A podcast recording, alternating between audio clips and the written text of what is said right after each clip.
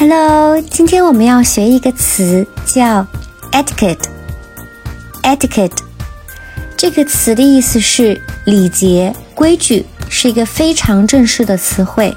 比如我们在活动或者宴会当中需要遵循的礼节礼仪，那我们就可以用 etiquette 去形容。我们来看这样一个例句：It is against etiquette to do so。意思就是说。这样做是违反礼仪的，你们学会了吗？关注谢瑞国际商学院，一起学习商务英语哦。